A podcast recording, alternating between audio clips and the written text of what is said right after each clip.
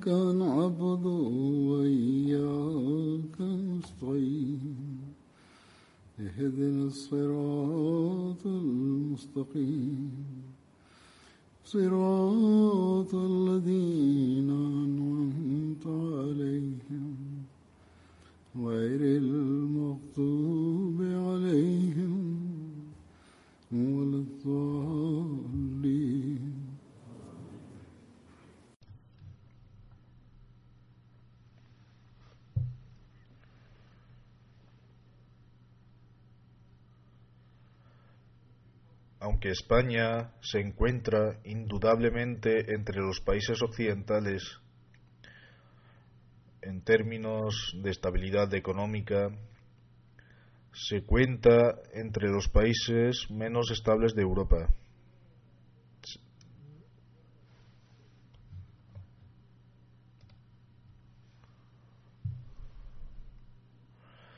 Las oportunidades de empleo, los salarios y la calidad de vida es menor en comparación con otros países europeos como Francia, Alemania, Holanda o Reino Unido, etc. Y eso es generalmente lo que se afirma. Sin embargo, a pesar de estas cosas, en comparación con Pakistán, las condiciones económicas son mucho mejores para las personas que han emigrado de Pakistán y han venido aquí. Y es por eso que muchos pakistaníes también llegan aquí por negocios o por motivos de empleo. En lo que respecta a los Ahmadis, cuando emigran de Pakistán lo hacen por dos razones. La principal de ellas es la pre prevalencia de las restricciones impuestas a las actividades religiosas y a la falta de libertad religiosa para los Ahmadis en Pakistán.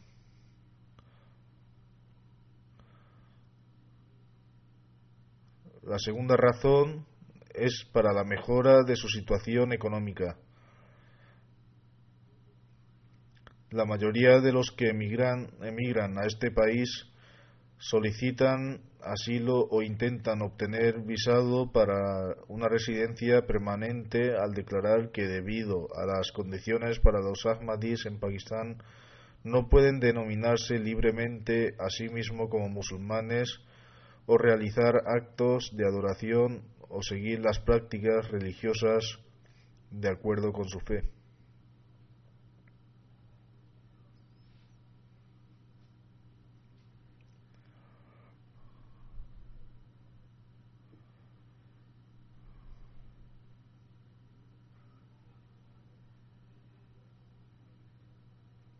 Algunas personas expresan sus condiciones con sinceridad, aunque presentan sus casos, pero algunos también crean historias, aunque menos en este país y más en otros países europeos de Occidente,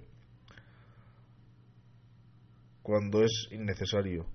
He dicho muchas veces que si uno menciona con sinceridad las atrocidades cometidas contra nosotros en Pakistán en nombre de la religión y simplemente declara que viviendo en Pakistán bajo tales circunstancias me someten a una, a una presión psicológica extrema que es similar a una continua tortura, por lo general las autoridades y los jueces entienden esto y por lo tanto adoptan una actitud cervical y amable.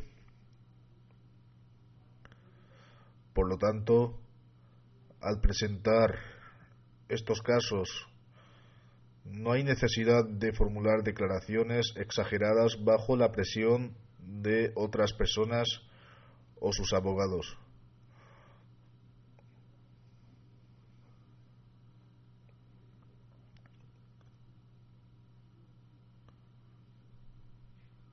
Del mismo modo, la declaración de uno debe ser consciente, consistente desde el principio hasta el final, en lugar de alterarla, lo que podría llevar a las autoridades a sospechar una posible falsificación. En cualquier caso, un Ahmadí debe salvaguardarse de la mentira. Allah el Exaltado ha equiparado la mentira con el shirk, asociar socios con Dios. Nadie debe pensar que un Ahmadí pueda cometer shirk. Es decir, por un lado, los Ahmadís afirman que estoy a la vanguardia de proclamar la unidad de Dios el Exaltado, entro en el servidumbre del Santo Profeta alaihi y que yo creo en el imam de la época, el Mesías prometido y el imam Mahdi salatu Sin embargo, por otro lado, no se protegen contra este pecado fundamental.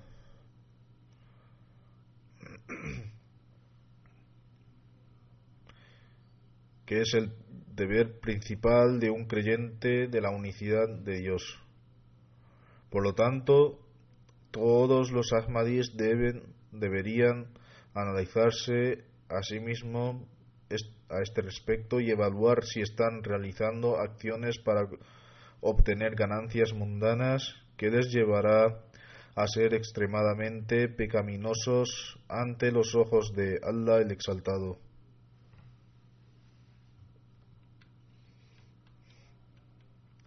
Por lo tanto, como ya he dicho, una vez que hemos emigrado de nuestra tierra natal para salvaguardar nuestra fe y para tener la posibilidad de permanecer firmes en ella, debemos dar la máxima prioridad a los mandamientos de Allah el Exaltado.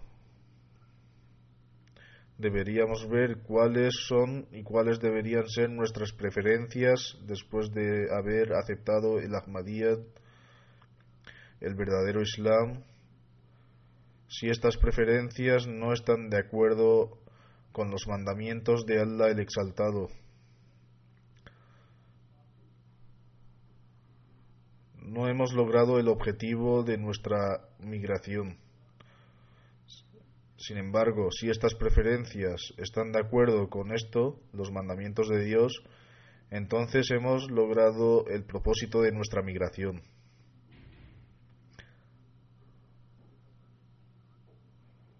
Además, en este caso también seremos los receptores de las bendiciones de Allah el Exaltado.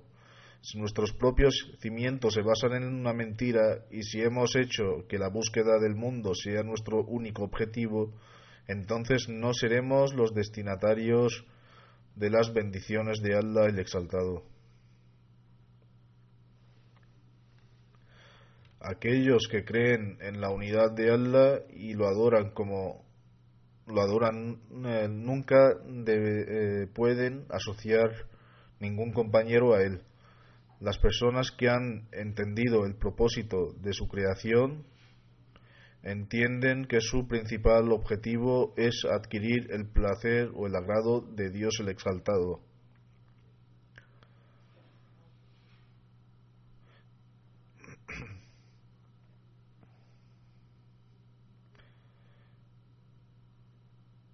Siempre debemos recordar que nuestro objetivo no es obtener ganancias materiales y estar absorto en el brillo de los asuntos mundanos. Tampoco es este el propósito de la creación de un creyente. Solo si tratamos de obtener el propósito de nuestra creación establecido por Él para alcanzar el agrado de Allah el Exaltado, podremos adquirir el verdadero éxito y cumplir con el propósito de venir a este mundo. Seguramente adquiriremos este mundo y sus bendiciones, ya que Allah el Exaltado no priva de las bendiciones religiosas y mundanas a aquellos que se dirigen hacia Él. Allah el Exaltado no priva a aquellos que luchan por adquirir su agrado de las bendiciones del mundo. De hecho, Allah el Exaltado nos ha enseñado esta oración para que busquemos a través de él el bien de este mundo, así como el más allá.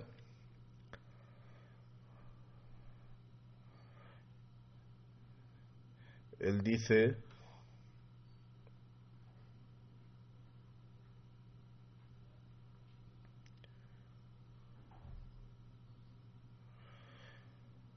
Señor nuestro, concédenos el bien en este mundo, así como también el bien en el mundo verdadero, y protégenos del tormento del fuego. En relación con esto, el Mesías prometido, la Islam, declara, una persona necesita dos aspectos para, para su prosperidad. En primer lugar, mantenerse a salvo de todas las dificultades, adversidades y pruebas, etc., que se producen en esta corta vida mundana. En segundo lugar, salvaguardarse de los pecados, los males y las dolencias espirituales que lo alejan de Dios.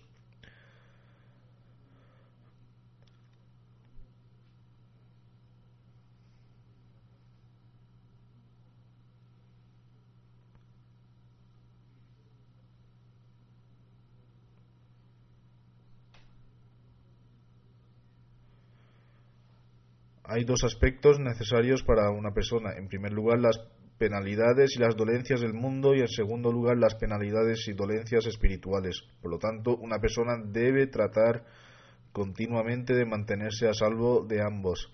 El Mesías prometido, al declara el bien del mundo es permanecer protegido de toda forma de maldad, indecencia y deshonor tanto física como espiritualmente. Más detalles sobre la palabra Rabbana nuestro Señor, el Mesías prometido al Islam declara, observad, Allah el Exaltado dice, Señor nuestro, concédenos el bien en este mundo. Aquí ha usado Rabbana, Señor nuestro. En relación con esto, el Mesías prometido al Islam declara, el hecho es que en la palabra Rabbana, nuestro Señor, o Señor nuestro, hay una sutil indicación hacia el arrepentimiento. Cuando una persona dice Rabbana, Señor nuestro, él se inclina completamente hacia Allah el Exaltado. El Mesías prometido al Islam luego declara la razón de esto es que la palabra Rabbana, Señor nuestro, requiere e implica que una persona ha dejado otros dioses que él había creado previamente y se ha vuelto hacia este Señor. Además, esta palabra no se debe, no se puede pronunciar desde el corazón de una persona salvo con una verdadera angustia y fervor.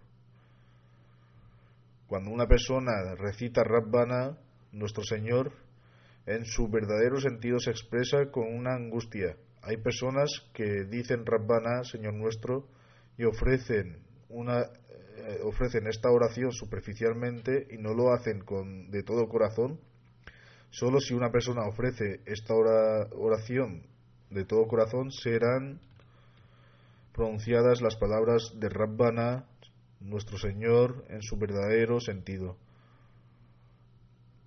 Además, según el Mesías prometido al Wasallam, la palabra Rabbana, Señor nuestro, no se puede pronunciar hasta que haya un estado de verdadera angustia y fervor.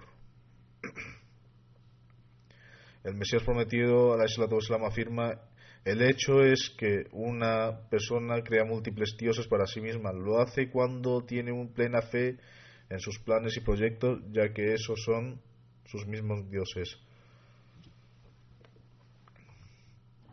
si él está orgulloso de su conocimiento o poder, entonces ese es su Dios. si él está orgulloso de su belleza o riqueza, entonces ese es su Dios. En resumen, hay miles de tales dioses que están unidos a él. Hasta que no los abandone incline la cabeza ante el único verdadero Señor y caiga a su umbral recitando la oración que derrite al corazón Rabbana, Señor nuestro, él no ha entendido la naturaleza del verdadero, verdadero Señor. Como he mencionado, la gente dice que suplicamos Rabbana, sin embargo, la verdadera súplica de Rabbana solo se logra cuando lo hacemos con los sonidos resonantes de angustia que derriten el corazón y cuando uno sabe muy bien que diciendo Rabbana me dirijo al único Dios inigualable, quien es mi Señor. El Mesías prometido a la Islam declara que sólo cuando esto suceda puede comprender a su verdadero Señor y puede suplicarle. Por lo tanto, una vez que esto se logra, sólo entonces uno puede admitir sus pecados frente a Él con dolor y fervor, arrepentirse y dirigirse a Él diciéndole Rabbana, es decir, que tú eras en realidad el Dios verdadero. Sin embargo, por nuestro error nos hemos alejado, pero ahora hemos abandonado los dioses falsos y proclamado sinceramente y proclamamos sinceramente de corazón tu providencia y nos prostramos ante tu umbral. Por tanto, este es el verdadero significado, significado de postrarse ante Dios de, esta de manera sincera y adorarlo de comprender el objetivo de nuestra creación el cual el Mesías prometido, la desea ver en todos nosotros. Cuando cumplamos eh, con las responsabilidades asociadas, proclamadas por nuestro, a nuestro Señor, de esta manera obtendremos las recompensas de este mundo y del más allá. De hecho, el hombre pide las bendiciones de este mundo con el objetivo de obtener las bendiciones del más allá, por ejemplo, salud, para que uno pueda adorar a Allah, el Todopoderoso. Eh, la salud es una bendición del mundo y entre todas las cosas buenas, si el, si el hombre tiene una buena salud, éste puede adorar a Allah el Todopoderoso de la forma correcta. Si tiene riqueza, entonces puede recitar sacrificios por la causa de su religión y tener la oportunidad de cumplir con los debidos derechos de la creación de Allah. Por lo tanto, debemos tener siempre en cuenta este principio. Se ha mencionado el cumplimiento de los derechos de la adoración, así que debemos recordar que únicamente podemos hacer esfuerzos para ello cuando cumplamos con los objetivos de nuestra creación acorde con los mandamientos de Allah el Todopoderoso. En relación a esto, Allah el Todopoderoso dice, pues solo he creado a los jinn y a los hombres para que me adoren. Por lo tanto, si estudiamos eh, los mandamientos de Allah uno tras otro, llegamos a la conclusión de que cada uno de ellos llama nuestra atención hacia el recuerdo de Allah el Todopoderoso. Vuestros objetivos mundanos no deberían haceros olvidar el recuerdo de Allah, ni deberíais proponeros cumplir únicamente con los verdaderos deseos mundanos y obtener el mundo. En relación a esto, el Mesías prometido, al Islam, dice en un pasaje, Allah el Todopoderoso dice que solo he creado a los jinn y a los hombres para que me reconozcan y me adoren. Por lo tanto, a la luz de este versículo, el verdadero objetivo de la vida del hombre es la adoración de Allah el Todopoderoso, conocerle y volverse suyo. Queda claro que el hombre no está en posición de decidir el objetivo de su propia vida, puesto que ni vino a este mundo por elección propia, ni se irá del mismo modo por su voluntad. En realidad, él es una creación, pero aquel quien lo creó y le otorgó amplias facultades y más elevadas que las bestias, es decir, en comparación con otras criaturas, Dios creó el hombre como la más noble de todas las criaturas. puede ser el único que declare el objetivo de su creación, tanto como si uno lo entiende o no, no hay duda de que el objetivo de la creación del hombre es la adoración de Dios el Todopoderoso, conocerle y dedicarse completamente a él. Cuando los hombres tienen en cuenta este objetivo, se convierten en verdaderos creyentes y dichas personas también obtienen la aceptación de Allah el Todopoderoso a través de bendiciones de este mundo. Las capacidades intelectuales de una persona, sus capacidades físicas y una buena posición financiera a las invenciones modernas y el esplendor de este mundo no deberían hacernos ajenos al propósito de nuestra creación. Nuestra salud, el dinero, la capacidad intelectual y la atracción de los objetos mundanos que nos rodean no nos deberían superar hasta el punto de abandonar el objetivo de nuestra creación.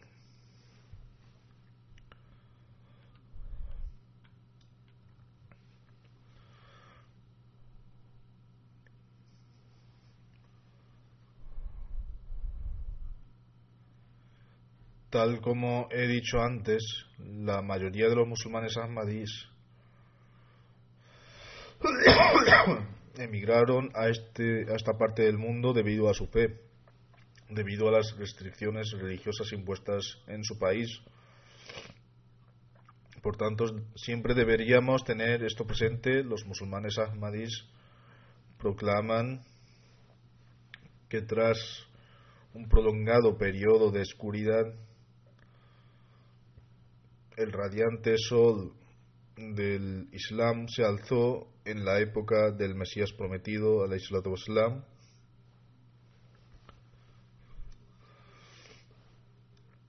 De acuerdo con la profecía del santo profeta sallallahu alaihi wasallam.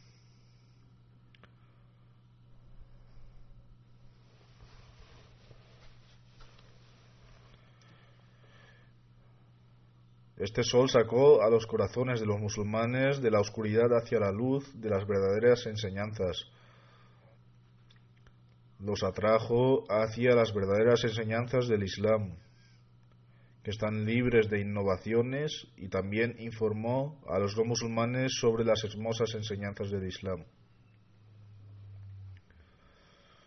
Es obligación de todo Ahmadi que, tras emigrar a estos países, cumplan con esta importante obligación. Los Ahmadis en todas partes deberían informar a las personas de su entorno sobre el verdadero Islam. La conducta de cualquier Ahmadi, sus valores morales y sus estándares de adoración deberían ser tales que atraigan la atención del resto del mundo.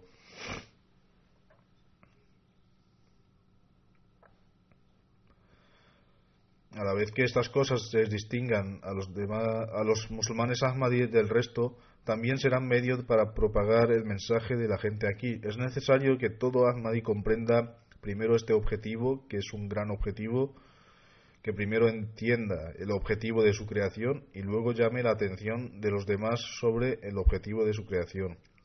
Debemos familiarizar al mundo con el hecho de que el objetivo de las bendiciones de este mundo provistas por Allah Ta'ala no es alejarse de Él, sino que estas bendiciones están aquí para acercarnos más a Él.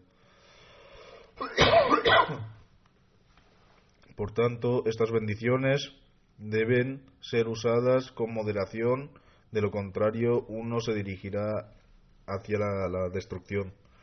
Hace cuatro o cinco años el mundo no percibió el hecho de que estaba, se estaba dirigiendo hacia la destrucción o no estaba preparado para admitirlo. Sin embargo, hoy la situación es completamente diferente.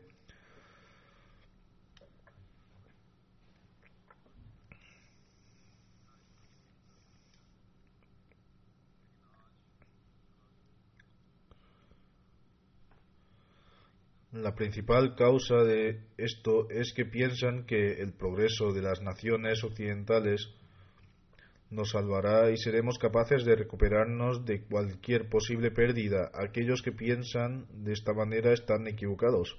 Cuando hay destrucción como resultado de una guerra, los gobiernos bien establecidos inicialmente intentan recuperarse primeramente ellos de los efectos económicos adversos. Los gobiernos que no están tan bien establecidos, algunos de los cuales mm, son países europeos, podrían hacer frente a condiciones aún peores.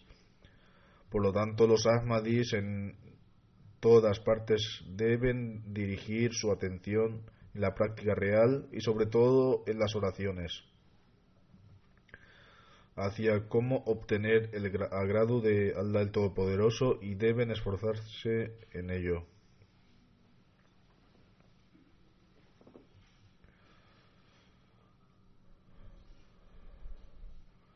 Es únicamente la gracia de Allah el Todopoderoso la que puede salvar al mundo de la destrucción y con tal de obtener sus bendiciones es necesario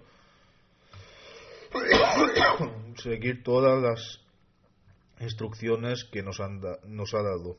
Únicamente postrándonos ante Él podemos agradarle.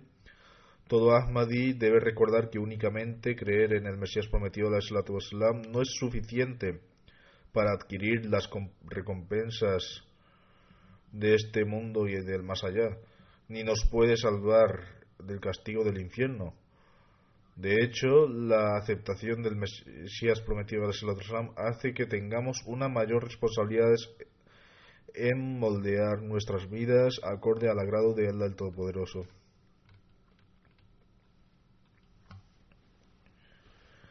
El Mesías prometido Islam dice, recordad que simplemente hacer el Bait, pacto de lealtad, no aporta el beneficio alguno. Allah el Todopoderoso no se alegra de esta práctica hasta que uno no se adhiere a la verdadera esencia del Bet. Hasta entonces este Bet no es el verdadero Bet y es simplemente un rito. Por lo tanto, es importante hacer un esfuerzo para cumplir el verdadero objetivo del Bet. ¿Cuál es el verdadero objetivo? El Mesías prometido dice el adoptar la rectitud, leer con atención el Sagrado Corán y reflexionar con profundidad y luego actuar según ello, puesto que ha sido simplemente la práctica de Allah el Todopoderoso. No se contenta con meras palabras y dichos. De hecho, con tal de obtener el agrado de Allah el Todopoderoso, es importante adherirse a los mandamientos de Allah el Todopoderoso y abstenerse de aquello que prohíbe uno debe abstenerse de aquello que Dios ha prohibido. Esto es evidentemente claro porque observamos que incluso el hombre no se contenta con meras palabras, sino que se contenta con actos que lo agradan. El Mesías prometido al Islam dice la diferencia entre un verdadero musulmán y un musulmán falso es que el musulmán falso únicamente hace planes pero nunca los cumple. De lo contrario, un verdadero musulmano, un musulmán consigue que sus planes sean exitosos en vez de hacer meras conjeturas. Por lo tanto, cuando Allah el Todopoderoso observa que mi siervo está ofreciendo su adoración por mi causa y mi benevolente hacia mi creación, entonces manda a sus ángeles creando una distinción entre un verdadero musulmán y un no falso, según su promesa. Por tanto, es importante que cada uno de nosotros se esfuerce para convertirse en un verdadero musulmán. Uno debe beneficiarse de los frutos y bendiciones de este mundo de esta manera que uno se convierta en recipiente de las bendiciones del más allá. Debemos cumplir con los derechos de nuestra adoración, puesto que hemos sido obligados a abandonar nuestros países debido a nuestra fe al establecernos aquí debemos esforzarnos en actuar acorde a las enseñanzas de nuestra fe. Que Allah nos permita a cada uno de nosotros conseguir esto.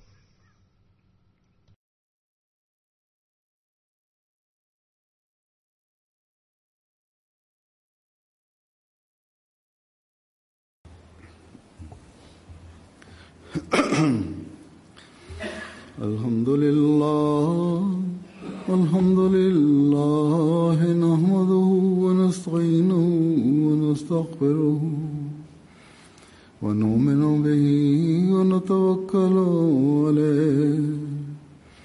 ونعوذ بالله من شرور أنفسنا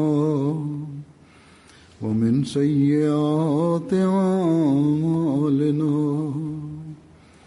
من يهده الله فلا مضل له ومن يضلل فلا هادي له. ونشهد أن لا إله إلا الله ونشهد أن محمدا عبده ورسوله. عباد الله